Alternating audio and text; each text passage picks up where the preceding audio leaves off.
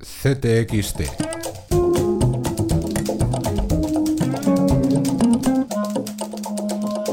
Podcast. El número 44 de CTXT es el número del Sudoku post 20D. Quien gana las elecciones debe intentar formar gobierno. Se abre una nueva etapa política en España, que tiene que abrir un proceso y un periodo de diálogo. Ni por activa ni por pasiva Podemos va a permitir que gobierne el Partido Popular. Queremos proponerle, tanto al Partido Socialista como al Partido Popular, un pacto por España.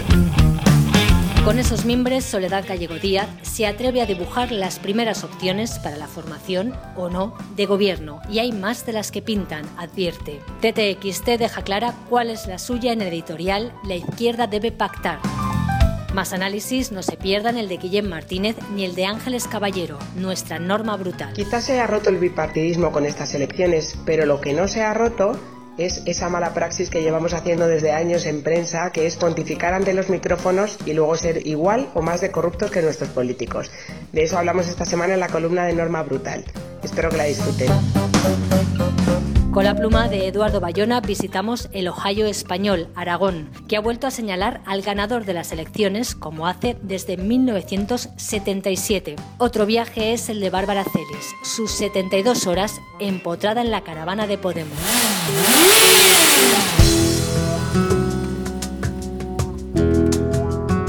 Con Pilar Solá abrimos página internacional. La especialista en TTIP escribe esta semana sobre el impacto que tendrá en las pymes. Um pragmatismo de chegar ao governo e depois manter a governabilidade a qualquer custo sem fazer os conflitos e os enfrentamentos necessários. Es la voz de Guilherme Boulos, el líder del movimiento de los sin techo de San Paulo.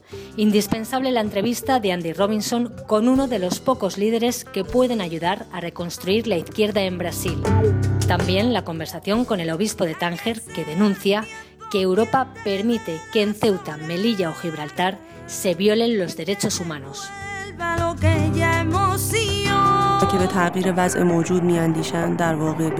Por películas como este, Writing on the City, que Iwan Karimi ha sido condenado a seis años de cárcel y 233 latigazos. Es el cineasta de la historia reciente de Irán, sobre el que escribe en el 44 de CTXT Luis Felipe Torrente. De las letras, atención a los 13 relatos lésbicos para reescribir la historia de la literatura y de las músicas. Esta semana escogemos al trovador Philip Hamill. Como escribe Alberto Manzano, siempre por delante de vanguardias, escuelas y géneros.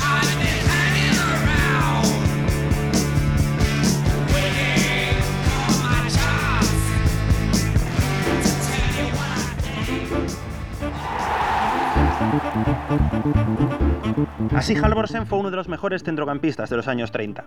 Tull Harder uno de los mejores arietes de esa misma época. Uno era noruego, el otro alemán.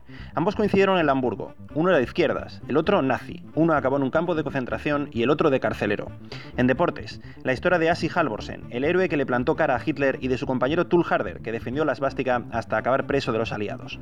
Un retrato de los tiempos más duros para el fútbol y para la esperanza en Europa. Tony Cruz en nuestras gestas y leyendas deportivas en las que Marcos Pereda se despacha con Indurain. Uribarri y Muñoz son los protagonistas de la colchonería y las jugadoras de la selección de balonmano, las guerreras, las de la crónica de Edu Agulló.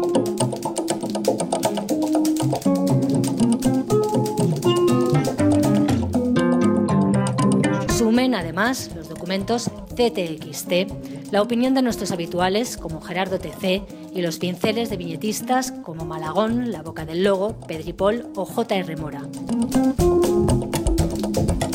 Y disfruten de las fiestas con ctxt.es.